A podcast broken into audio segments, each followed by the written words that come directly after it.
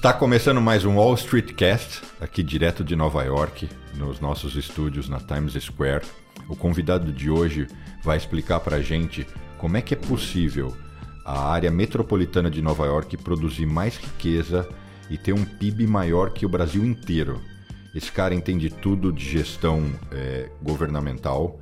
Ele foi vereador em São Paulo, está aqui em Nova York fazendo um mestrado em Colômbia, um MBA em gestão pública, mas ele vai explicar melhor, talvez não seja bem essa definição técnica.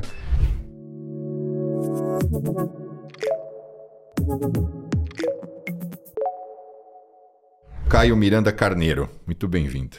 Brunão, prazerzão estar aqui, cara. E é um, é um, é um MPA. É um MBA. É M? MPA, porque PA. é Public Administration, então é Masters in Public Administration. Ah, entendi. E por que você escolheu Colômbia? Porque realmente o curso deles para isso é muito bom, muito respeitado. É, Columbia faz parte da Ivy League, né? E eles têm um, um curso de Public Administration. Nas outras faculdades, em geral, tem Public Policy. Então eu tenho, eu, eu tava mais focado em questão de gestão mesmo. Então, e aí eu apliquei para Columbia, apliquei para Harvard, para Oxford, mas aí acabei passando em Columbia e, pô, Nova York é é um, uma coisa à parte. Então estou felizão de estar aqui. Puta, que legal. É, sim, vamos, acho que a gente vamos começar por esse ponto aí que é, é, é, assim polêmico. Acho que o, o que a gente vai debater aqui é quais são as, os aprendizados que a gestão pública em outros países, em particular nos Estados Unidos, inclusive por você estar estudando aqui, nos ensinam, nos mostram comparado à gestão pública no Brasil, que você também conhece e domina. E eu esqueci de comentar isso. O Caio, ele é advogado de formação, estudou no Largo São Francisco, melhor universidade de direito no Brasil. Então, ou seja, ele já é, ele, ele já estava, ele, ele já é um cara preparado, se tornou vereador, é, a- a- aprendeu muito sobre a gestão pública. Você teve também outras atuações nesse universo público? Tive, depois que eu fui vereador, eu, eu trabalhei como secretário executivo na Artesp, que é a Agência de Regulação de Transportes de São Paulo. Então, todas as rodovias concedidas lá, que tem ah, Bandeirantes, Anhanguera, Imigrantes, Ayrton Senna, todas as rodovias, Castelo Branco, as principais rodovias. São Paulo, das 20 melhores rodovias do Brasil, 19 são de São Paulo e são concedidas. São privatizadas. E uma que não é do DR também é de São Paulo. Então, foi uma experiência muito rica. As concessionárias são empresas listadas em bolsa, têm um compliance forte. Então eu aprendi bastante a ver como que. Por que, que as, as rodovias concedidas são melhores que as que o Estado toca no Brasil? É, tem, tem vídeo na internet direto, né? Que o cara, o cara tá guiando ele fala: Vou mostrar para vocês ah, quando cruza a divisa como a estrada fica. Então ele tá lá em São Paulo, a estrada tá legal, ele entra no outro estado, começa a buraqueira, tudo errado, mato invadindo e etc. Eu já vi esses vídeos, esses reels girando no Instagram. Mas isso entra num- já num tema que tem uma certa polêmica no Brasil e que não tem a mesma polêmica em outros países, incluindo aqui, que é o seguinte: Estado menor e tem que privatizar tudo porque funciona melhor. Mas isso no Brasil é, é um negócio sensível, porque as pessoas entendem que você está transferindo riqueza, permitindo a iniciativa privada explorar algo que é, é um bem público. É uma visão totalmente deturpada, na minha opinião. Caio, explica pra gente como é que a área, região metropolitana de Nova York, pode produzir mais riqueza, ter um PIB maior que o Brasil inteiro. É algo surreal. Não, é chocante. É chocante. Você fala e as pessoas não acreditam. Você Vamos pegar em números aproximados, o PIB do Brasil deve estar em 1,8 trilhões de dólares. Isso em 2021, 2022 aí. O de Nova York está em 2 trilhões. A região metropolitana. Então inclui, inclui Nova York, Jersey City, Newark, talvez Long Island. Vai quatro cidades aí, é, 2 trilhões. Mas que num raio relativamente bem pequeno. Pequeno, que São Paulo é muito. Só São Paulo, sozinha, já pega essas três cidades, assim, praticamente. Essas quatro cidades aqui da região. Se, se incluir Guarulhos, Osasco, Santo, o Grande ABC, aí São Paulo vira um colosso em população e território. Mas aí você pensa, pô, por que, que uma, uma região metropolitana dos Estados Unidos produz mais que um país inteiro? Tem alguma coisa errada. Aí eu fui ver como que é composto o PIB dos Estados Unidos. Os Estados Unidos, das 20 maiores regiões metropolitanas, os centros urbanos, é, respondem por 90% do PIB dos Estados Unidos. Então, primeiro ponto: áreas urbanas geram mais riqueza do que áreas rurais. Não estou dizendo que com isso a agropecuária, a agricultura não- são fundamentais. A Califórnia é o maior produtor de frutas do mundo, eles têm uma indústria sucro-alcooleira fortíssima. Então, o agro é importante, mas é Nova York não tem agro. Aqui é urbano. E eles têm essa produção. Então aí eu comecei a pensar, eu, fui, eu como ex-político, assim, ou como advogado, falei, cara, eu vejo São Paulo com tanto potencial e por que, que a gente não tem essa. Aí a gente vai entrar em várias coisas aí. Nova York tem carga tributária alta, então não é questão de tributo, porque aqui também é alta carga.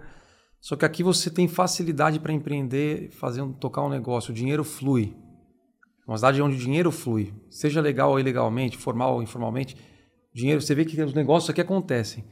Já no Brasil, para você fazer negócio é tudo mais complicado, é tudo mais difícil. Então acho que tem uma questão cultural, são vários fatores assim. É, eu tô Acho que a gente tem que descobrir, Bruno, a gente tem que ir atrás para ver. Esse, essa, esse PIB, né, essa riqueza toda gerada, não é voltada para um ou outro setor em particular. Não é produto, não é indústria, não é serviço, é um mix? É um mix. Você pega aí, Nova York tem. Primeiro, uma coisa importante: Nova York tem o rio Hudson, né, que conecta com o Oceano Atlântico, e que lá no final do rio Hudson tem um canal, o Erie Canal, que liga com os grandes lagos. Então, Nova York é, é o porto de entrada e de saída de toda a produção dos grandes lagos do Canadá e do, dessa região dos Estados Unidos. Então pega Chicago, Michigan. Então você vê que tem uma questão de, de portuária. Então a hidrovia é um canal de escoamento de produção. Você tem a bolsa de valores aqui, você tem a Nasdaq e você tem um setor de serviços muito grande. Em Nova York, se você for em dois restaurantes por dia, todo dia, você vai demorar 45 anos para visitar todos os restaurantes. Tem muito restaurante. Então Nova York é uma, é uma potência. Assim, não, é incomparável com qualquer lugar do mundo, é muito forte. Isso que você estava falando da, dos rios, da área navegável, né? dos caminhos navegáveis, isso eu estou falando na perspectiva de um economista, que é o meu caso e que já estudei muito isso. Os Estados Unidos têm o privilégio de ser o país com o maior número de rios navegáveis e que conectam o seu território. Então, isso facilita muito né, o comércio e e, e, a, e os canais de distribuição de produtos e suprimentos. Então tem uma correlação com isso que você está falando. Fora trem, fora, fora malha aérea, for, fora malha rodoviária, fora todo o resto que logicamente é muito mais estruturado, né? Com é, você falou de malha aérea, vamos lembrar que Nova York tem LaGuardia, Newark e JFK, os três grandes aqui. É, aqui, aqui colados, né? Sim. Colados. Você olha para São Paulo, você tem Guarulhos e Congonhas. Só que Congonhas, por estar muito dentro da cidade, você já não consegue expandir muito. O mínimo que São Paulo tinha que ter era três aeroportos. E aqui, você mencionou esses três, mas você anda um pouquinho, já vão tendo vários outros aeroportos, né? Bem ou mal, Filadélfia é, fica uma hora e meia daqui, já é um outro aeroporto enorme. Então, assim, andando uma hora e meia, às vezes uma hora e meia é o tempo que você leva para sair da zona sul de São Paulo e chegar em Guarulhos, né? Então, assim, é, é você mencionou só os aeroportos bem próximos, né? Bem próximos. Mas que mais que você destacaria? É, é, e como é que você descobriu esse dado? Foi estudando? Foi, Foi não? Cara, eu estava vendo questão de PIB numa, numa matéria. Tá? Eu fiz uma matéria que era é, chamava Desafios uh, nas economias emergentes. Novos desafios das, das economias emergentes. E aí, lá eu vi esse dado, assim, eu vi o PIB do Brasil, e vi o PIB dos Estados Unidos. Aí ali eu visualizei, falei, caramba, os Estados Unidos é tipo 10 vezes maior, assim, porque é isso, os Estados Unidos tem 22 trilhões de PIB Brasil 1,8. Aí eu fui ver Nova York, qual o peso de Nova York nisso? Eu vi que Nova York estava com 10% do, praticamente do PIB americano. E aí isso me chocou, porque a gente sempre compara São Paulo com Nova York, mas embora São Paulo seja um colosso em população, em extensão territorial, em diversidade e tal, a gente produz muito pouco lá. Então, sei lá, eu, com nossos amigos que a gente tem na política, eu falo para eles, cara, São Paulo tem que virar um lugar de investimento, de gerar emprego, de inovação, tecnologia. Tá, e para você que está dentro desse universo, na gestão pública, qual a explicação disso? É má gestão? Onde está o problema central? Oh, a primeira coisa, tem muita questão ideológica que trava o desenvolvimento e o progresso no Brasil. Então, por exemplo, teve o plano diretor aprovado agora em São Paulo. Aí o pessoal que é idealista fica criticando, metendo pau. Você vai aqui em Nova York, os melhores parques são geridos privados, são privados. Então, a área é pública, é livre acesso, não paga para entrar, mas a gestão daquilo e a exploração daquele espaço é feito por uma associação, por uma corporação, por um, uma entidade privada. Então, você pega Bryant Park, Central Park, todos os parques têm gestão privada. E isso facilita muito você pegar. Então, em vez da prefeitura de Nova York gastar dinheiro dos impostos para cuidar do Central Park, ela, tem, ela, ela delegou aquilo para uma entidade privada, aquela entidade gere, cuida do espaço e ela explora também para restaurante, para atividades pagas e a coisa funciona, é bom para todo mundo. E aí a prefeitura de Nova York pega, vai no Bronx, vai em outras regiões que não tem um interesse comercial tão forte, ela, ela provém, é, provê um clube, piscina gratuito, porque Nova York, outra coisa que eu fiquei impressionado, aqui você vai nos bairros, você tem piscina pública de alta qualidade para todo mundo. Não pede nem RG. Não, não pede nada. nada. Vocês... Todo, eu, eu moro em New Jersey. Todos, eu vou chamar de cidades, mas para quem está assistindo é como se fosse bairro no Brasil. É porque você anda 10 quarteirões e para eles mudou a cidade, né, o town. Mas é como se fossem bairros. Todos os bairros têm quadras de tênis, um monte, tudo impecável, todos eles têm piscina, toda a infraestrutura e você não paga nada, porque você já é residente. Olha que legal. E com isso você tem uma população que, ainda que o cara esteja desempregado, com problema, ele tem acesso a lazer, a cultura, ele tem qualidade de vida. É, bibliotecas, todos os bairros têm. É, bom, em Nova York tem bibliotecas monstruosas, né? Mas, mas então o que você está dizendo é má gestão. Eu acho que é você, falou, é, você, você mencionou ideologia, mas eu acho que tem um é modelo de gestão. Por exemplo, um exemplo, eu sempre falo do Pacaembu. Quando eu era vereador, eu votei favorável à concessão do Pacaembu. E as pessoas criticavam. Tem uma tia que ela é mais de esquerda, ela falava: "Não, absurdo, é patrimônio da cidade". Eu falei: "Tia, continua sendo patrimônio da cidade". A diferença é que o Pacaembu na gestão do estado custa 12 milhões de reais por ano para duas mil pessoas que moram no Pacaembu em Genópolis usarem o clube ali. E, e ele fica ocioso a maior parte do tempo, custando 12 milhões. A prefeitura não tem dinheiro para recuperar a arquitetura e o patrimônio tombado. E ainda tem um vereador que nomeia o gestor daquele parque para fazer politicagem com os amigos. Então, assim, é a pequena a função do estádio. Agora que ele foi concedido, a iniciativa privada está investindo mais de 400 milhões para reformar, transformar uma arena multiuso. Vai ter restaurante, vai ter academia, vai ter hotel, vai ter centro de convenções, vai ter estacionamento subterrâneo. Toda a parte de arquitetura foi restaurada, então foi preservado. O ginásio, tudo que é histórico, foi retomado. E ao invés dele custar 12 milhões para o Estado, ele vai gerar arrecadação durante 20 anos de ISS de tudo que acontecer. E não só ISS, porque eu imagino que no, no edital da concessão ainda, provavelmente o que ele produz de riqueza, um percentual vai para o município, né? Geralmente as concessões têm que é esse formato. Que é a outorga. Ele ainda vai é. pagar uma outorga. Não, pagou a outorga, que eu me lembro foi bem alta, porque nessa época é, eu quase participei de um consórcio para a gente entrar nesse, nesse negócio e aí falou, não, tá muito caro. E a gente até achou que, essa, que esse edital ia, não, ia, não ia prosperar. E deu certo, né? É, mas geralmente, eu não me lembro desse edital, mas geralmente, além da outorga, ainda tem um repasse lá, além dos impostos, né? Sim, Putz, um percentual do que você fatura tal. Provavelmente tem, eu não lembro exatamente, mas eu lembro que a meta de investimento era bem alta, arrojada, e eles estão cumprindo em janeiro agora, janeiro de 24, inaugura o Pacaembu. É, então, seja quem for o prefeito ano que vem, vai, da próxima gestão, vai ter um Pacaembu novo. E você vê, é uma coisa que o Estado jamais faria, a Prefeitura não ia ter condição de fazer, não é expertise dela. Não é nem por falta de recurso, não, não é know-how.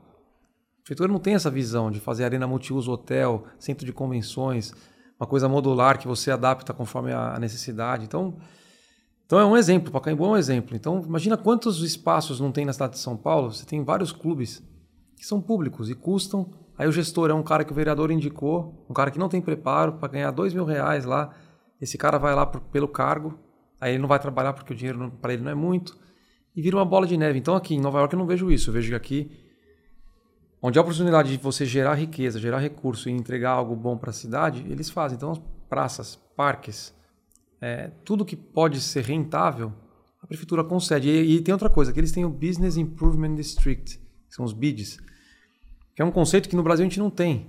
Então, por exemplo, você pega ali o Union Square, todas as pessoas do entorno participam desse BID e eles contribuem para o BID. Aí o BID tem um orçamento para cuidar da Union Square e do perímetro delimitado no BID, que é aprovado na Câmara de Vereadores aqui, no City Hall, e pelo prefeito. Vira uma lei com validade. E naquele período, o BID vai fazer a gestão das ruas, do parque, da praça, de tudo. Então, a forma de você falar assim, em vez de eu pagar isso como tributo para o prefeito, eu pago para o BID a gente cobra, a gente participa e gera. Então você meio que delegar até a gestão da cidade. No Brasil, você fala isso, os caras vão falar, você tá louco. Os caras vão roubar. Pô, roubar, se pela corrupção já, já existe hoje né, no público. Então, eu acho que é um pouco isso. Nova York tem uma, uma... Quando você desburocratiza e você coloca o privado para gerir, é muito mais rápido. Então acho que essa agilidade, Nova York é uma cidade onde as coisas acontecem. Então por isso que você fala, bom, não é uma realidade só de Nova York, né? Os Estados Unidos inteiro tem um pouco esse, essa, esse drive, né? Essa direção. Então por isso que você chamou o ponto de ideologia.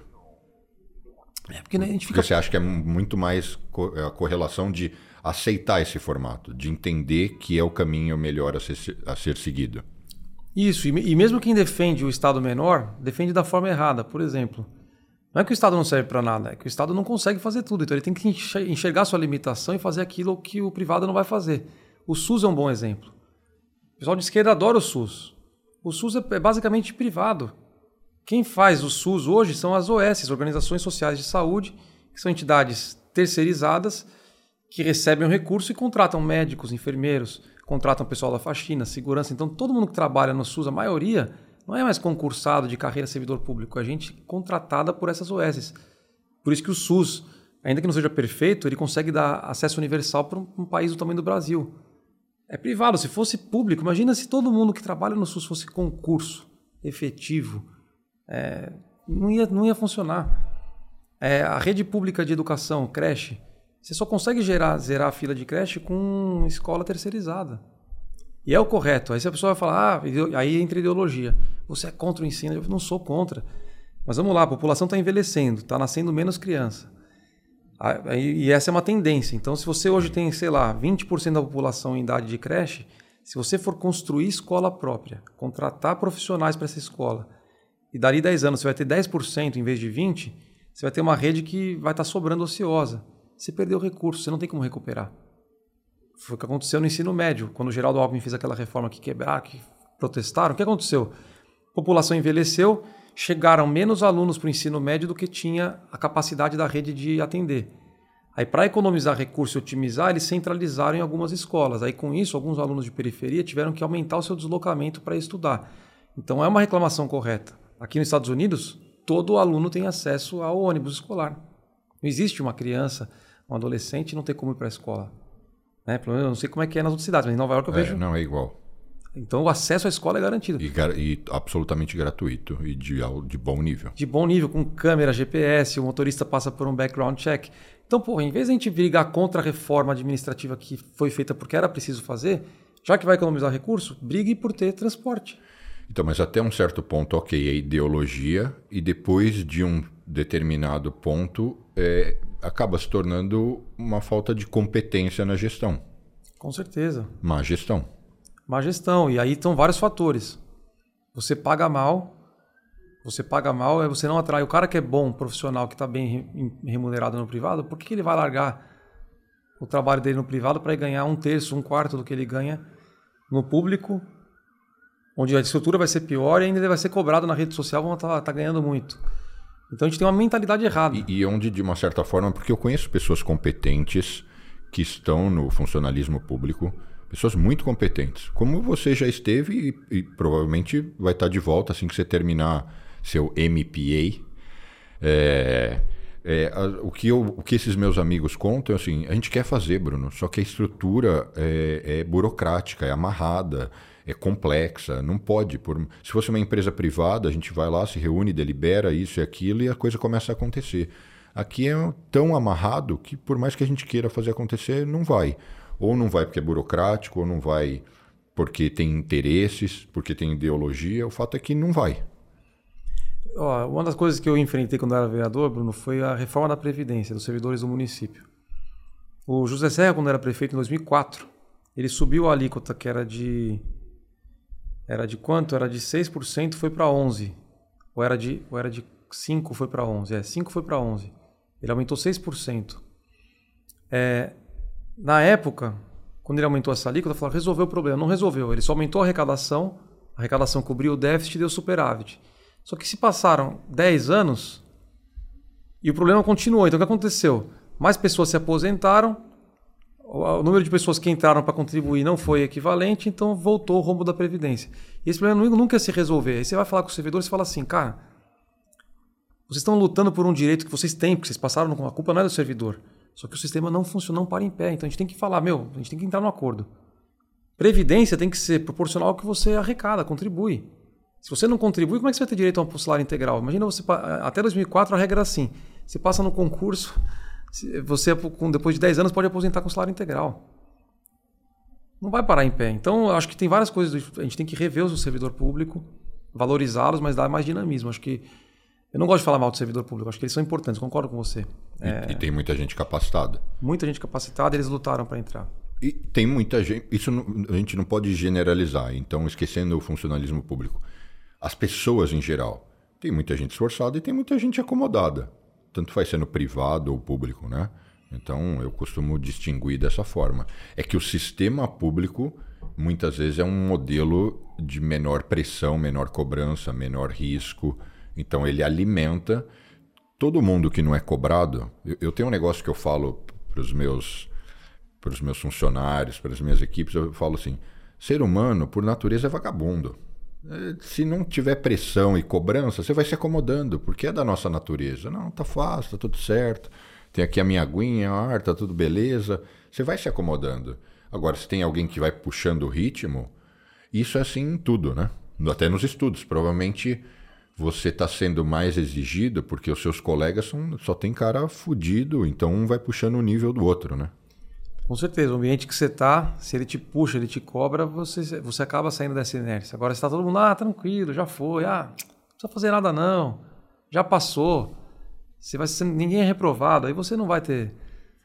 E aí eu queria puxar o seguinte, é uma forma minha de interpretar isso é, ok, eu concordo 100% com a ideologia, chega uma, uma, um aspecto, uma sequência, eu nem diria que é um ou outro, que isso se torna má gestão, né? porque não é baseado na sua ideologia você não é eficiente, mas até que ponto a ideologia não vem por má formação, má educação? Porque eu tenho uma crença, para mim não é crença, para mim é mais que crença.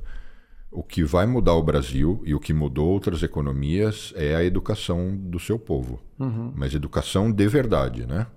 É, então a gente assistiu, economicamente falando, a Coreia do Sul é assim, fenômeno monstro, um negócio que você fala sensacional. Os Estados Unidos, e aí vai uma observação. Aqui as coisas são mais desafiantes, porque o país é grande, muito grande. Então, assim, eu não, eu não reconheço nenhuma outra economia, nenhum outro país com tanta gente, tão funcional, tão organizado. E aí a gente entra na área de educação, que, com, salvo as devidas comparações, porque é uma operação muito grande, é, ele tem uma excelente, é, um excelente sistema de, sistema de ensino. E eu, até que ponto isso no Brasil não é o, a origem de, desse, desse impasse? É, nos trabalhos sociais que eu desempenho, a maior limitação que a gente encontra é a falta de capacitação das pessoas. É, educação mesmo, educação de base. O Brasil é um dos países que menos tem é, leitura, população que menos lê. Você vai para a França, você vai para você vai para a Alemanha, as pessoas têm hábitos de ler, você vê sebo, livraria, é próspero. No Brasil, cada vez mais fechando e, e você tem se lá o histórico recente, ó. Pós-constituição, você teve o Collor, abriu um pouquinho a economia, Itamar, começou a base do Plano Real, Fernando Henrique. Quando o Fernando Henrique assume o Brasil, o FMI chegou para o Brasil e falou assim: a gente só vai emprestar recursos para vocês se vocês cumprirem com algumas metas aqui. Então, o Brasil, naquela época, 94 para 95, tinha uma taxa de evasão escolar altíssima, porque mães e pais colocavam as crianças para trabalhar. Então, para combater a evasão escolar, foi criado o FMI, para emprestar dinheiro, falou: então você tem que criar políticas. Então, criou Vale Gás, Bolsa Escola, criou o Fundo de Amparo de, de Combate ao Trabalho Infantil, é, criou o Fundef, então, todas as bases de políticas públicas para tirar a criança do trabalho e botar na escola foi feita na década de 90. Primeiro mandato do Fernando Henrique. Quando você inclui as pessoas e mantém elas no ensino fundamental, elas vão para o ensino médio. Aí você tem que fazer uma ampliação do ensino médio. O Fundef vira Fundeb e aí você amplia o ensino médio. Uh, em termos de IDH, o Brasil deu vários saltos. Naquele governo do Henrique, que a esquerda fala privataria, não sei o quê, foi um governo revolucionário, porque você tinha. Todos os estados tinham um banco estadual. Então você tirou os bancos estaduais, privatizou, criou o Conselho Monetário Nacional, Banco Central, tal. Quando o, o governo Lula ganha em 2002, e aí unifica tudo em Bolsa Família, no primeiro ano ainda do mandato, o Bolsa Família é um sucesso. Por quê? Porque ele, ele dá o dinheiro para a família, ela cumprindo vacinação e mantendo a criança na escola, ela, ela tem uma autonomia. E quando ela arruma um emprego, ela, ela segue a vida dela. É, e aí veio a questão do ProUni. Estou dando essa volta para explicar o seguinte: eu lembro que as pessoas falavam, ah, antes o filho da empregada não podia fazer faculdade, agora pode. Tudo bem, mas seja o filho da empregada ou o filho do Roberto Justus, se você tem um país onde as pessoas fazem um curso superior, mas esse curso superior não te dá empregabilidade, é um problema gravíssimo. É o que a gente tem no Brasil hoje. Você tem aí quantos. O Brasil é o país que mais tem advogados no mundo, que mais tem faculdades de direito no mundo. Porque a nossa educação, ela é. Ela, eu me arrisco a dizer aqui, vão, vocês não ficar bravos, mas é, é uma educação pro forma. A gente, não tá, a gente tem vergonha no Brasil de falar que está formando as pessoas para elas terem autonomia, para elas poderem trabalhar, empreender, seguir uma carreira. Você, o pessoal de esquerda vai falar que não, que imagina, a educação não é para formar a pessoa para trabalhar. É para formar ela para pensar o mundo. Ok, é romântico, mas a pessoa tem que trabalhar, ela tem que saber fazer algo, ela tem que saber fazer algo, que senão ela vai viver do quê? Então, você concorda que a educação é um dos limitadores totalmente, de base? Totalmente, é, totalmente. E como resolver isso? Olha, é difícil, né? Se você se tornasse ministro da Educação amanhã e tivesse é, carta branca. Olha, eu, eu, acho que resolver Brasil é, é mais difícil do que resolver nível local. Se eu fosse secretário de Educação ou, ou vice-prefeito de São Paulo e eu tivesse voz para o prefeito me ouvir, a primeira coisa que eu fazia era unificar esporte e cultura com educação. Não faz sentido você ter ministério ou secretaria de esporte e cultura separada da educação. Eu te digo por quê. Se você unifica esporte e cultura na educação, você faz a questão do, da permanência integral colocando recurso para primeiro atender a rede pública, então a rede de ensino. Então a criança que estuda de manhã, à tarde ela faz cultura ou esporte. Quem faz à tarde faz de manhã. E aí você bota, você canaliza energia para tudo isso, que é como é nos Estados Unidos. A criança aqui, quando ela começa a escola, ela pode aprender ginástica olímpica, música, canto, qualquer esporte. Por isso que eles são uma potência olímpica. Por isso que eles são uma potência do show business, porque eles desde, a, desde pequeno você já é estimulado a desenvolver todos os lados. Então eu faria isso para começar. Porque hoje política de cultura e de esporte é uma coisa que é só para inglês ver é uma coisa que é para fazer politicagem, é só rolo, é artista pedindo isso e aquilo. Então é o seguinte: artistas, vocês querem trabalhar? Vão trabalhar com as crianças na educação. Vamos fazer contraturno escolar, vamos preparar um festival de música, um festival de teatro, de dança, de pintura ou de esportes. Uma virada cultural. A virada cultural que tem em São Paulo é uma vergonha. O pessoal, de, não estou falando da gestão atual, estou falando no conceito. Você fica preparando para fazer um fim de semana de virada cultural. Você tinha que fazer uma várias seletivas com as escolas, na periferia, selecionar talentos para que chegasse na virada cultural. Tudo bem, você vai trazer o grande artista, mas ele vai ser grande artista para trazer público para ver os novos talentos que estão chegando, que está formando. Então é isso. Você perguntou, eu começaria por isso, porque esporte e cultura prende a criança na escola, ela, ela, ela se motiva. E aí, numa segunda etapa, você tem que requalificar os professores. Os professores têm que ser. Cara da aula de biologia, ele tem que ensinar biologia e um pouquinho de epidemiologia, porque é o que está, hoje o mundo está aí, pandemia. O cara é de matemática, é matemática e um pouquinho de matemática financeira. É português, é português e, e um marketing, como escrever, como se apresentar, como fazer um currículo. Você tem que dar funcionalidade para aquele conhecimento tradicional. E aí você paga mais para esse professor, mas aí para isso tem que mexer no, no, no regime de servidor público, que do jeito que está hoje eles são estáveis e não sei o quê. Então, são várias etapas, mas eu faria nessa etapa, assim. E tudo que é pode ser validado em pequena escala, eventualmente pode ser replicado, né? Que aí foi o exemplo. A Coreia fez isso, Finlândia e vários outros. Eles sempre. Isso é uma coisa meio óbvia, né? Foi feito inicialmente em pequena escala e depois eles foram ampliando. É claro que o Brasil é grande, deveria, acabaria tendo ajustes e adaptações, mas é, subentende-se que iria funcionar. Né? Funcionou aqui, deve funcionar no país inteiro, porque é a mesma cultura. Às vezes não a mesma estrutura ou não os mesmos recursos. E quais outros gargalos você destacaria que, que a gente, quando a gente faz essa comparação, Estados Unidos, Brasil? Quais os nossos outros gargalos? Eu acho que a gente tem um gargalo de infraestrutura e só vai expandir se tiver capital privado, não é o dinheiro público. O pessoal desenvolvimentista, mais de esquerda, acha que o Estado tem que fazer o PAC. Eu, eu acho que Eventualmente o Estado pode sim induzir o desenvolvimento, mas o, principal é você trazer interesse privado para ampliar a malha de aeroportos, para ampliar, fazer ferrovia, para fazer rodovias. Né? Então, assim, tá bom. Tá bom, vocês vão dizer assim, Caio, na Bahia você não consegue fazer rodovia concedida e cobrar pedágio como cobra em São Paulo. Tudo bem. Então, na Bahia, o governo federal ajuda o governo estadual, faz o investimento pesado e aí a gestão fica concedida para empresa privada, para concessionária, para fazer a manutenção. Aí um pedágio de manutenção é possível fazer, sem ficar caro, sem ficar inviável. Mas um de investimento e construção, talvez não. Então, tem formas. Então, infraestrutura é uma coisa que tem que ser feita, aeroportos. A gente tem que ter esses três aeroportos para cada grande centro urbano, no mínimo, para que cada companhia tenha seu hub mais barato, low cost. É, e eu acho que a gente tem que focar no nosso agro. Isso é uma coisa que eu ia falar. A agropecuária brasileira ela tem que ser valorizada, ela tem que ser envolvida na questão ambiental e climática. Eles têm que liderar esse processo e não serem taxados como vilões. É, hoje, falar de sustentabilidade é coisa de esquerda. É coisa de esquerda, porque está tudo misturado essa questão de, de, de, combater racismo, opressão, LGBT e com a questão também, ou seja, o social com o ambiental. Mas eu acho que o ambiental tem que estar. Tá, o agro tem que ser protagonista, porque ele é fundamental para a nossa economia, gera emprego, gera exportação e o Brasil, se não se atualizar, o que vai acontecer? Nós vamos perder, a gente vai começar a sofrer as barreiras de protecionismo de fora que vão falar: ah, o bife produzido no Brasil não é verde, ele é, ele, é, a, a, soja produzida lá não é sustentável, vão começar a vir. Então a gente tem que se antecipar isso. E o Brasil, Bruno, eu acho que o Brasil é o foco para os próximos 20 anos de, de mercado de carbono, é, de economia verde. Então, acho que o governo ele tem que olhar para o agro e falar: agro, nós vamos investir em vocês para que você tenha subsídio, incentivo fiscal para que seja a produção mais limpa, mais moderna, mais tecnológica, para que não tenha que ampliar desmatamento para aumentar a produção, ou seja, com a terra que você já tem aí, é, nós vamos te dar condição para você fazer. E isso já não vem acontecendo? Como está isso? Você tem, você está atualizado de como está essa essa correla... atitude do governo em relação a essa área?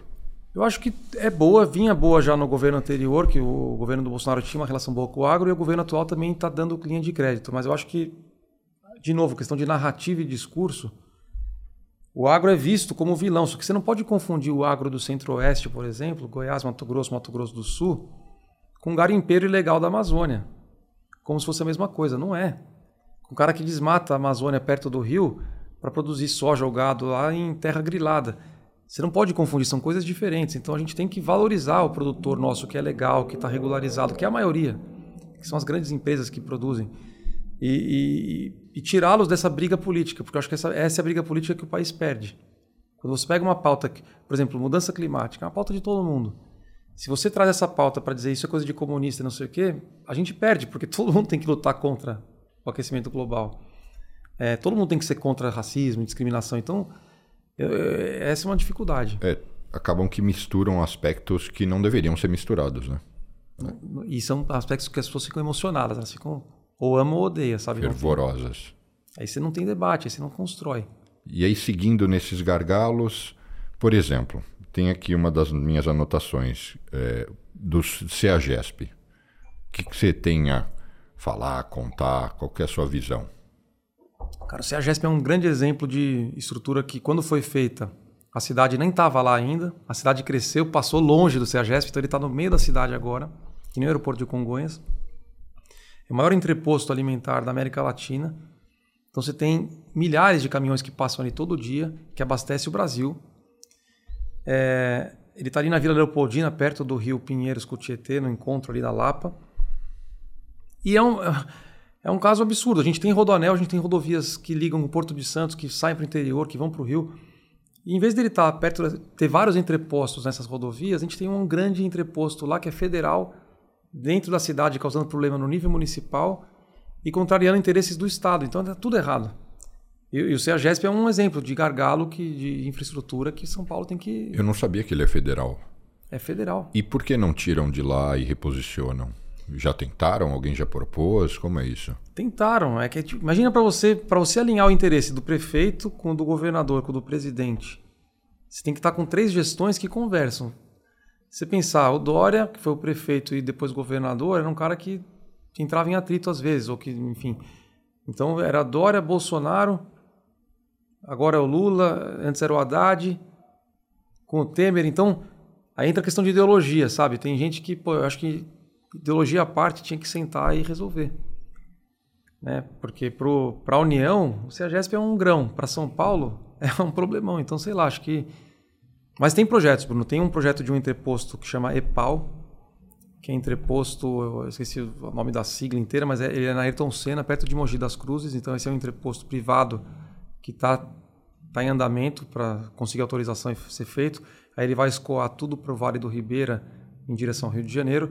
Tem um outro entreposto grande que querem fazer na Rodovia dos Bandeirantes, então seria também é, um entreposto privado que ia fazer ali na região de Perus, então escoa para já para o interior de São Paulo e Centro-Oeste. E tem um outro projeto na Imigrantes. Então acho que os governos tinham que sentar e fomentar esses três projetos para tirar esse gargalo. E, e São Paulo ia ganhar um bairro novo, né? Porque aquela área liberada poderia ser explorada, né? Pra você ter uma ideia, a metragem do CEAGESP, a gente está falando de uma área de 800 mil metros quadrados. É muito grande. É tipo é quase um milhão de metros quadrados. É, o CEAGESP sozinho daria para você fazer uma. Em termos de urbanização, assim, uma coisa monstruosa. Monstruosa. É muito grande. Você, diz, você imagina o quê? Parque?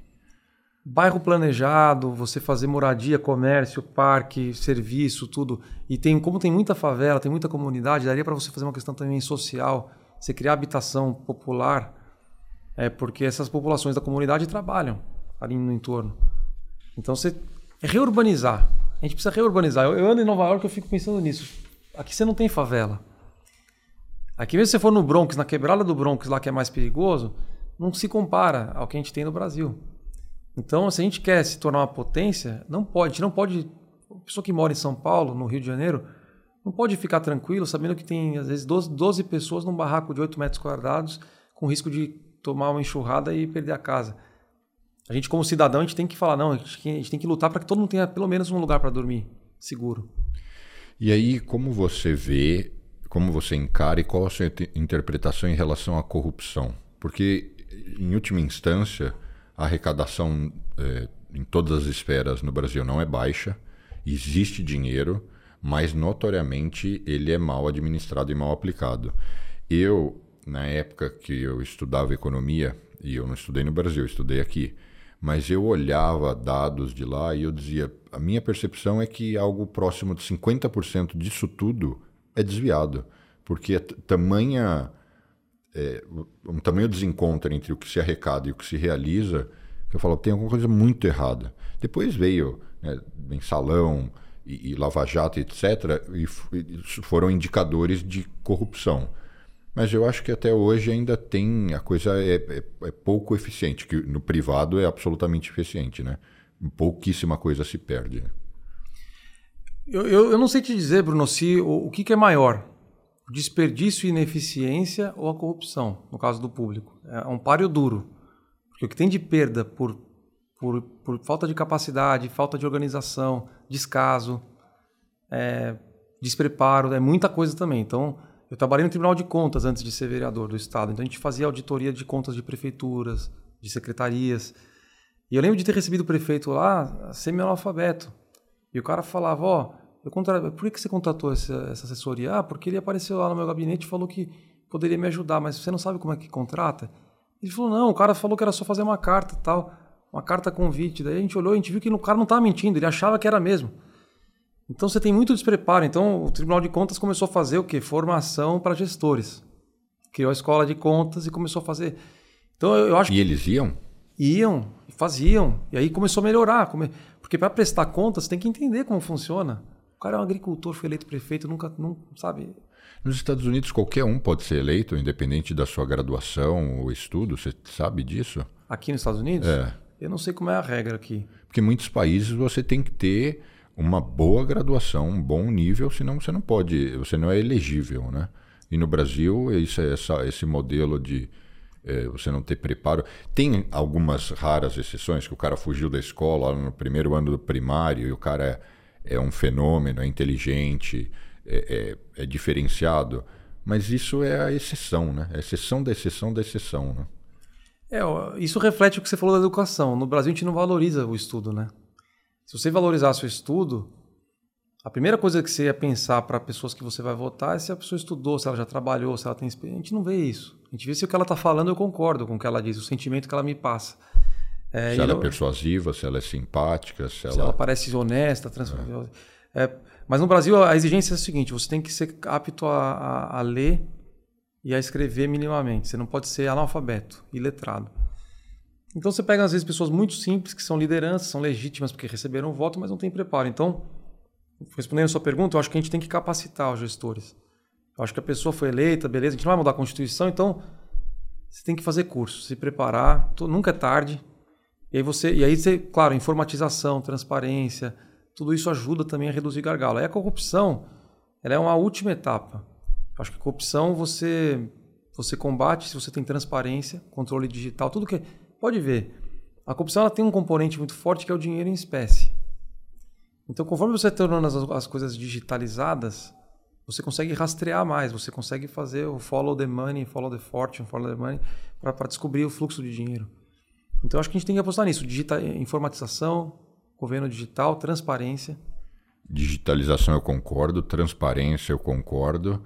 Agora, quando você fala que é dinheiro em espécie, é porque quando eu converso com, com gestores públicos, o que eles me explicam é a maior forma ou a melhor forma de, de produzir a corrupção é o superfaturamento do que for, é da merenda escolar, da ponte, do serviço público. E aí sim, é, acaba que em última instância é um, é um pagamento eletrônico, mas que aquela entidade privada redireciona parte daqueles recebíveis para outro destino, né? Verdade. E, e onde a, a, o contratante, vamos dizer, a secretaria tal, tem ali um, um. Tá todo mundo num fechamento, né? Os caras do jiu-jitsu adoram falar isso, fechamento. Acho que até a turma do Bolsonaro também falava, né? Então, enfim, não é um, um, uma frase tipicamente minha. É, que eles, todos eles estão ali de acordo ou ganhando uma parte, então ninguém, ninguém é, é, questiona. Porque, por exemplo, se fosse essa xícara, a gente precisa comprar xícara. Tem uma, um parâmetro de quanto custa uma xícara no mercado, né? Mas só que eles manipulam aquilo de tal forma que eles trazem só competidores que vendem xícaras caras, falam que essa xícara é uma impressão especial, isso e aquilo, e vão fazendo de diversas formas para que aquilo destoie, para que você acabe reunindo um monte de fundamentos para dizer por isso que é caro.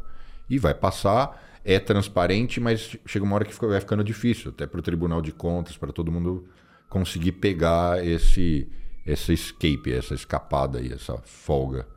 É verdade, está cada vez mais sofisticado, né? Porque é. os players se organizam e aí fica formalmente tudo correto. Ah, as propostas são todas parecidas, realmente o preço de mercado é esse.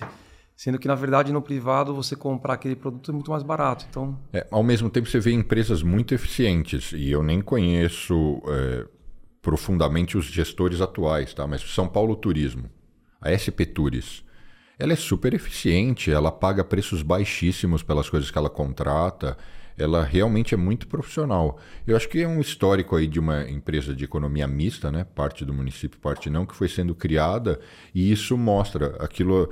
Eu não vou lembrar agora, mas provavelmente a SP Tours foi criada. É por um grupo que tinha uma ideologia liberal, né? Certamente, senão não teria feito, sido feito nesse formato. Eu não lembro qual foi a gestão que criou, né? Porque faz Mas, muitos anos. Né? Faz muitos anos. Não sei se foi a gestão, não sei se foi no, no Maluf, não sei se foi no Pita, não sei se foi antes. Eu não lembro. A gente tem que dar uma pesquisada, mas é, mas eu acho que a corrupção, ela, ela é, assim, que a corrupção tem duas causas. Uma é políticos que precisam arrecadar para pagar seus débitos de campanha ou seus próximos custos de, de campanha, ou pessoas simplesmente desonestas mesmo que vão para pegar dinheiro porque querem ficar ricas é, com isso. Qualquer uma das duas para combater é muito difícil. Então, eu, eu, acho que a gente tem que. E, e tem o gargalo do desperdício, da ineficiência da má gestão. Eu acho que esse não é pouco, não. Esse é muito. Sabe, a pessoa que compra o escândalo das emendas aí do Centrão, que falaram tanto que tinha no governo do Temer, do Bolsonaro e tem do Lula. O cara pega e destina recursos para uma cidadezinha lá no interior do Maranhão, ele nem é de lá, é de outro estado, e a cidadezinha compra, sei lá, quantos exames de HIV num preço tal, numa licitação, sendo que a quantidade comprada é maior do que a população de toda, todo o estado, então nem tem gente para usar.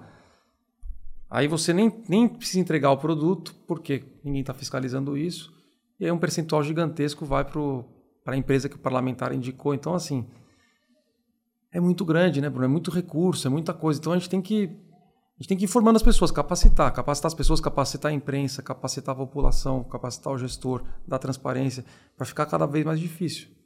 Porque é, o volume é tão grande de coisas, de picaretagem de rolo, que cê, cê, as pessoas vão ficam anestesiadas. A falar, ah, isso aí, mas isso é pouco, porque o petrolão foi mais. Eu falo, amigo, mas se você for botar.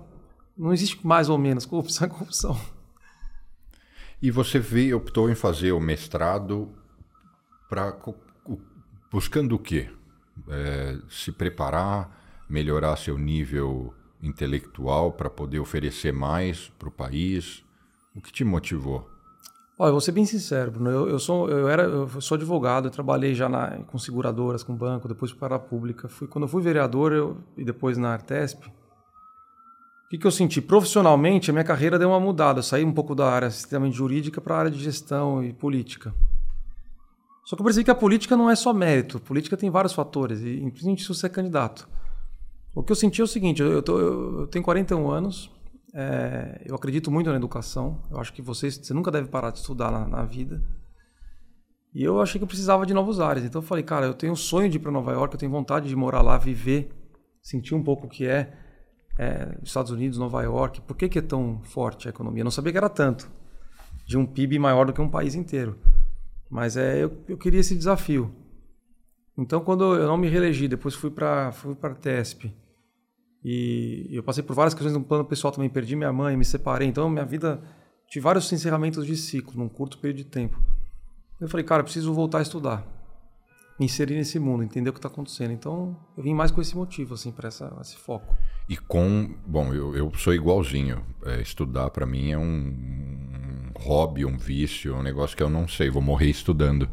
É, recentemente, além de estudar todo dia, ler e participar de cursos e outras coisas, janeiro e fevereiro desse ano eu fiquei internado na Universidade da Pensilvânia, que é onde eu tinha estudado. Eu fiquei lá direto fazendo um curso. E a minha vontade era, nossa, querer largar tudo e virar estudante e ficar aqui um ano. Mas, e aí o seu sentimento é, terminando, voltar para o Brasil, se não já, mas eu digo, é, é, em algum momento voltar para o Brasil para voltar para a gestão pública e contribuir com tudo isso que você tem absorvido? Cara, com certeza eu quero Pro, Provavelmente os microfones devem pegar esse barulheira típica de Nova York, né? É impressionante as sirenes aqui, né? É, e olha que a, a janela é vidro duplo, super espesso. É impressionante. Mas... Eu acho que é a sirene mais alta do mundo. Quem nunca veio vai. Tem que ver, é uma coisa típica mesmo. É. Mas eu, eu minha vida é no Brasil, a família está lá, minhas raízes estão lá, mas eu, eu não sei quando que eu vou voltar. Eu quero terminar o curso aqui, se possível ter uma experiência de trabalho aqui, na área de gestão. É, e aí quando voltar para o Brasil, está preparado para contribuir. Eu sou um otimista. Eu acho que o Brasil, a gente, a gente aprovando a reforma tributária primeiro, é, já vai ser um gargalo que vai sair. As pessoas criticam, falam, ah, mas a reforma não vai reduzir a carga. Não vai. Só que ela já vai deixar evidente qual o tamanho dessa carga tributária, que hoje muitas pessoas não enxergam. Aí na segunda etapa a gente vai ter que enxugar, reduzir imposto, tornar, porque senão o Brasil não vai crescer. O Brasil está perdendo espaço para o Chile se a gente não fizer a reforma tributária, sabe? Países menores que a gente. Então a gente tem que. O Brasil é o, é o colosso da América Latina. A gente tem que. É, o Chile avançou muito mais nas últimas duas décadas, né? Muito mais. Assim, foi uma lição, né? Embora ele deu uma desandada recentemente do ponto de vista político, economicamente falando, ele deu um, uma surra né, no Brasil. Deu, oh, fez reformas e, e você para você ter você tem que ter dinheiro circulando na sua economia. Se o seu estado é um estado que atrapalha, que, que diz para quem tem dinheiro, você não é bem-vindo aqui, não vai crescer. O Brasil ele tem é, o Estado é fundamental num país desigual como o Brasil, porque tem coisa que o privado não vai fazer. Mas tem que ser simples, tem que ser ágil. E quais outros gargalos que você listaria? Quais outros pontos que você gostaria de, de, destacar nessa comparação? Eficiência, e no caso estamos nos Estados Unidos, e ineficiência do Brasil, que a gente pode tirar como aprendizado? Oh, eu acho que a gente tem que investir em ciência. A gente tem que investir em ciência. Então, é, as universidades privadas que tiverem plano de investimento em ciência tem que ser facilitado isso para elas. Elas têm que ter investir as públicas também. A gente tem que investir em ciência. Você trair, segurar talentos conhecimento científico no país é fundamental. Os Estados Unidos têm a Ivy League aqui, eles têm MIT, Harvard, Stanford, Columbia. Eles... Gente do mundo inteiro vem para cá, então as grandes cabeças estão aqui pensando, estudando, pesquisando. É, você tem que investir em tecnologia. O Brasil precisa investir em tecnologia. Tem que investir em infraestrutura. Então, são os três gargalos. Assim, investir em educação, em ciência, em educação de ponta, tecnologia e infraestrutura. Para se atingir isso, acho que a reforma tributária é um primeiro passo importante, vai facilitar muito o ambiente de negócios no país. A reforma política já está acontecendo, as pessoas não percebem, mas a gente tinha 38 partidos em 2016, já estamos chegando em 30, eu acho que em 26 já vai chegar em 20, e nós vamos cada vez menos partidos, o que por um lado é bom, porque se a gente chegar em 10, 8, vai ficar mais fácil para quem ganhar saber quem está com ele, quem não está, e você compor um governo. Porque essa bagunça política partidária cria um problema que é o Congresso não, não legisla, o governo fica refém do Congresso para poder usar o orçamento, e o STF começa a ocupar o espaço que era para ser do Congresso, e até mesmo do, do governo federal. Então, para a gente retomar a divisão de poderes e uma democracia plena, a gente tem que ter instituições que funcionem. Então, reforma tributária, reforma política, investimento em infraestrutura e na nessa parte que vai jogar o agro, sustentabilidade, uma economia verde. Eu acho que em 15, 20 anos o Brasil o Brasil vai continuar no top 10 de PIB, mas com potencial de de estar tá buscando Nova York, pelo menos, né? Buscando a Califórnia. A gente não pode estar tá menor do que um estado. E, e onde entra educação? Eh, desculpa, onde entra saúde e segurança nisso? Porque eu sei que, em especial, é, talvez nada seja mais importante que saúde. Mas, do ponto de vista econômico, hoje a segurança é um grande entrave, né? Tem uma, um impacto também, não? Pô, segurança é uma coisa. A gente tem polícia, uma polícia muito capacitada no Brasil. Uh, muito capacitada. A gente tem desafios lá de segurança muito maiores do que se tem aqui, né? pela desigualdade, o crime organizado tal. É, a gente tem que valorizar nossos policiais, a gente tem que capacitá-los. Eu acho que a questão da câmera no uniforme é excelente, protege o policial e protege o civil inocente. Então a gente, isso é outra coisa que a ideologia entra. É, acho que o governador anterior colocou a câmera. Quais, qual foi o resultado? Diminuiu o número de policiais mortos em, em serviço e diminuiu o número de execuções ou de mortes em confronto com polícia. Então foi bom para todo mundo. É estatístico isso. Então não tem como você falar, pô, a câmera na, na, na polícia piorou. Não, pô, os Estados Unidos usa. Os, os, todos os países usam a câmera porque protege o bom policial. Acho que a gente tem que. É política pública baseada em evidências, em dados. É que eu tenho uma máxima que é o seguinte: uma das melhores formas de combater a violência é prosperidade econômica. É, porque uma certa parcela, não estou falando do crime organizado, do tráfico de drogas e outras coisas, contrabando e outras coisas jogo ilegal, é, uma parte da violência ela, ela é estimulada pela é, é, falta de saúde econômica e prosperidade que às vezes força e, e leva uma parte das pessoas para optar por um caminho de, de solução mais rápida, ou de atalho, ou de desespero. Mas isso é um papo super complexo, super complexo. É, o que levou um cara que faz São Francisco era para focar no direito e ser ficar rico como advogado. Por que, que você foi parar para esse lado, assim, se meter no, no mundo é, público, que é uma dor de cabeça, né?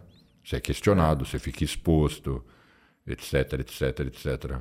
Por quê? Facilmente você poderia estar num. Ou já ter seu escritório, ou estar numa grande banca e ser sócio e estar lá Verdade. Na buena. Como muitos meus colegas de turma estão, né? Estão aí super bem, vieram fazer LLM, estão lá nos seus escritórios, estão ganhando muito dinheiro.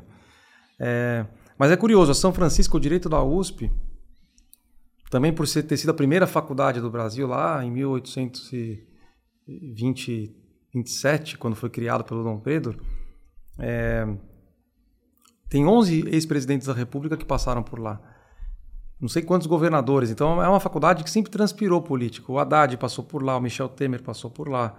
É, várias outras figuras, se você puder pensar aí, tiveram uma passagem por lá. Então, você, eu, eu, foi uma faculdade que também me, me instigou muito essa questão da política. Mas, de fato, eu, eu, eu, eu, eu gosto de política, eu gosto de ajudar o próximo. Acho que na área pública você tem poder de gerar impacto social, se você trabalhar corretamente. Então eu, eu sou um idealista, assim, eu acredito mesmo que dá para fazer a diferença. Mas isso desde novo, quando você estava terminando o curso, você já pensava em, em seguir por esse lado ou você se imaginava num escritório e o caminho mais comum e tradicional para um advogado? Eu tive meu momento de ser presidente do centro acadêmico, fazer política acadêmica. Depois eu me formei, fui morar na Irlanda para estudar inglês, aí voltei para o Brasil e fui advogar. Falei, não vou advogar, é, chega, não vou ficar mais ramelando aqui não. E fiquei durante 10 anos advogando, só que aí eu recebi um convite para ir para o Tribunal de Contas e lá reacendeu essa chama da política. Trabalhei com, com um conselheiro que é o Dimas Ramalho, que foi também presidente do centro acadêmico e foi deputado federal, estadual, secretário, foi e ele me deu um empurrãozinho para falar, você tem que ser candidato, tal. Eu falei, pô, mas não tenho dinheiro. Ele falou, não, mas a regra eleitoral mudou. Se você fizer algo digital, talvez você tenha chance. Aí eu montei o projeto digital, que eu acho que foi o primeiro case de eleição 100% digital no Brasil, em 2016. E fui candidato. Minha meta era fazer 10 mil votos. Falei, se eu fizer 10 mil votos, eu tô feliz já. Acabei fazendo 23.500. Mas com 10 mil você não seria eleito? Não seria. E aí fez 23, entrou. Entrei. E você curtiu o mandato? Curti, foi muito legal. Eu pude visitar todas as regiões da cidade. Eu, eu, a primeira coisa que eu falei, eu assumi, eu falei, eu vou visitar as 32 subprefeituras. Eu, não, eu tive voto em todos os lugares, então fui conhecer as quebradas, é, fui em todos os céus quase. Fui visitar os, os principais hospitais públicos, eu fui conhecer. E aí eu fazia um programa que eu entrevistava pessoas do bairro para perguntar o que, que vocês querem que mude aqui, vocês quem que é o prefeito, só para trocar ideia e ver. E eu vi que meu, o povo brasileiro é um povo batalhador, né? Um povo que, meu, com tanta dificuldade, eles estão lá trabalhando, a maioria é correta. Então, foi, aprendi muito, Bruno. Foi uma experiência assim. Teve uma iniciativa que eu fiz, que essa que, eu, que são dos legados. Ó, tem três coisas que eu fiz como vereador que as pessoas talvez não saibam, mas que eu tenho orgulho. A primeira delas, eu fui o cara que mudou a lei de mudanças climáticas da cidade para obrigar que a renovação de, de, da frota de ônibus fosse para 100% elétrica. Isso em 2018. Foi uma baita briga com as empresas porque eles não queriam. Então, a lei venceu, tinha que renovar, e aí a gente, eu junto com o pessoal da, dos veículos elétricos, a gente fez um, um, um aditivo lá, mudou a lei para que a renovação fosse para 100% elétrica. E já está acontecendo. Até final do ano que vem vão ser mais de 3 mil ônibus elétricos na cidade menos poluição sonora, menos poluição do ar e menos custo de manutenção para as empresas, embora o investimento inicial mais alto. A outra coisa que eu fiz que eu achei muito legal foi eu criei um programa chamado Parlamentes, então a gente pegava crianças da rede pública, ensino fundamental, levava na Câmara, ensinava um pouco de política, estimulava eles a criar o Grêmio e falava assim, ó, o que, que você quer melhorar na sua escola? Então eles faziam a listinha deles, ah, não tem bola de vôlei, não tem não sei o que. Eu falei, vocês podem, vocês têm que brigar por isso. A gente ensinava eles a falar, meu, pede para o diretor, pede para a diretoria de ensino. Então, e vários desses estudantes que eram do fundamental hoje me escrevem no Instagram e falam: pô, Caio, graças a você, hoje eu estou na ETEC e eu sou aqui do diretório acadêmico e eu tô consegui um monte de coisa para a escola por causa daquela iniciativa. Então, de novo, educação, que foi o ponto que você falou no começo. Se você ensina o potencial dessa molecada, eles vão onde eles quiserem. E a terceira coisa né, eu falei da, da, dos ônibus, falei das escolas do Parlamento. É, a terceira coisa foi quando eu fui na periferia, na Pedreira, na cidade de Júlia, no bairro lá de periferia de São Paulo. Eu vi que os vereadores faziam só grama sintética, né? Então, botava dinheiro para fazer grama sintética. E o que acontecia? A grama sintética, só os times de várzea dos marmanjos que usam. As crianças e as meninas ficam fora, as mães ficam só assistindo. Então, o que eu comecei a fazer? Eu comecei a recuperar o entorno dos campos. Então, o vereador ia lá, fazia um campo, falava, tá bom, o que vocês querem fazer em volta? Ah, então o córrego tá ruim. A gente reformava o córrego, botava um brinquedão para as crianças, um, uns banquinhos e tal. E aí o parquinho em volta do, do coisa, do campo, virava uma atração para o bairro. E aí eu falava, tá bom, eu vou fazer uma escolinha para as meninas. Então a gente botava dinheiro para fazer escolinha para as meninas também poderem jogar bola. Então assim, são pequenas coisas que a gente volta para aquilo que a gente falou. Para quem não tem nada, um pouco que se ajuda muda a vida da pessoa. Qual é o custo de você pegar todos esses equipamentos esportivos que tem nas periferias e você contratar pessoas para ensinar esporte para quem para molecada. É muito baixo o custo. E qual é o resultado que isso entrega? É um resultado, você tira a criança da droga, Você bota um futuro para essa criança, ela aprende disciplina, ela aprende a trabalhar em equipe, ela aprende a vencer e perder na vida. Entendeu? Você dá alimentação. Então, porra, você muda a vida da criança. Então, acho que é isso. O Brasil, se a gente fizer, começar do, do, do básico, dá para ir longe. E para a gente se encaminhar para o fim, é, em alguns momentos você falou que esquerda, direita, liberalismo. Qual é a sua interpretação, seu entendimento sobre isso? Porque eu vejo que os brasileiros têm uma visão, boa parte dos brasileiros tem uma visão típica, habitual. Eu tenho a minha, queria ouvir a sua e queria que a gente debatesse um pouco sobre isso. Cara, isso aí, a coisa que mais me, me irrita no Brasil é isso, porque eu sou um liberal. E eu não tenho vergonha nenhuma de dizer, eu sou liberal. Tá, o que é o liberal para você? Não é o direita nem esquerda. Liberal para mim é a pessoa que acredita que as liberdades individuais são inegociáveis. Então assim, uma pessoa livre, ela tem que ser uma pessoa que tem capacidade de pensar, de agir e de fazer o que ela quiser, respeitadas as regras, né? Então é defender a liberdade. Só que você falar que é liberal virou sinônimo de falar o Estado não serve para nada, privatiza tudo. Também não é isso. Eu acho que o Estado ele tem que ser o menor possível para ser eficiente e atender as áreas que são carentes. Então é isso. Então eu sou um liberal. Só que ser liberal é também ser liberal na parte dos costumes. E o que acontece no Brasil? Eu sou católico, eu sou hétero. Então, se você pensar friamente, na minha vida privada, eu sou um cara que seria taxado de conservador. Só que o que eu faço da minha vida é meu problema.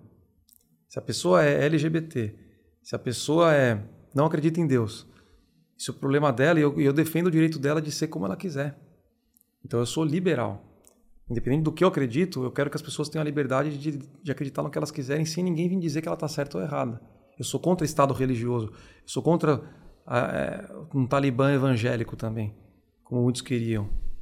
Entendeu? Então, assim, ser liberal no Brasil, é, é, é, no fim das contas, é você ser detestado por todo mundo, porque o pessoal da esquerda não gosta de uhum. você porque você acha que o Estado tem que ser enxuto e o privado tem que participar e, e gerir as coisas. O pessoal da direita não gosta de você porque você defende que o LGBT, é, mulheres e todo mundo que se sente oprimido tem o direito de lutar por oportunidades iguais, então você fica no meio do caminho.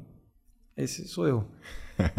o liberal, o liberalismo não está mais para a direita do que para a esquerda?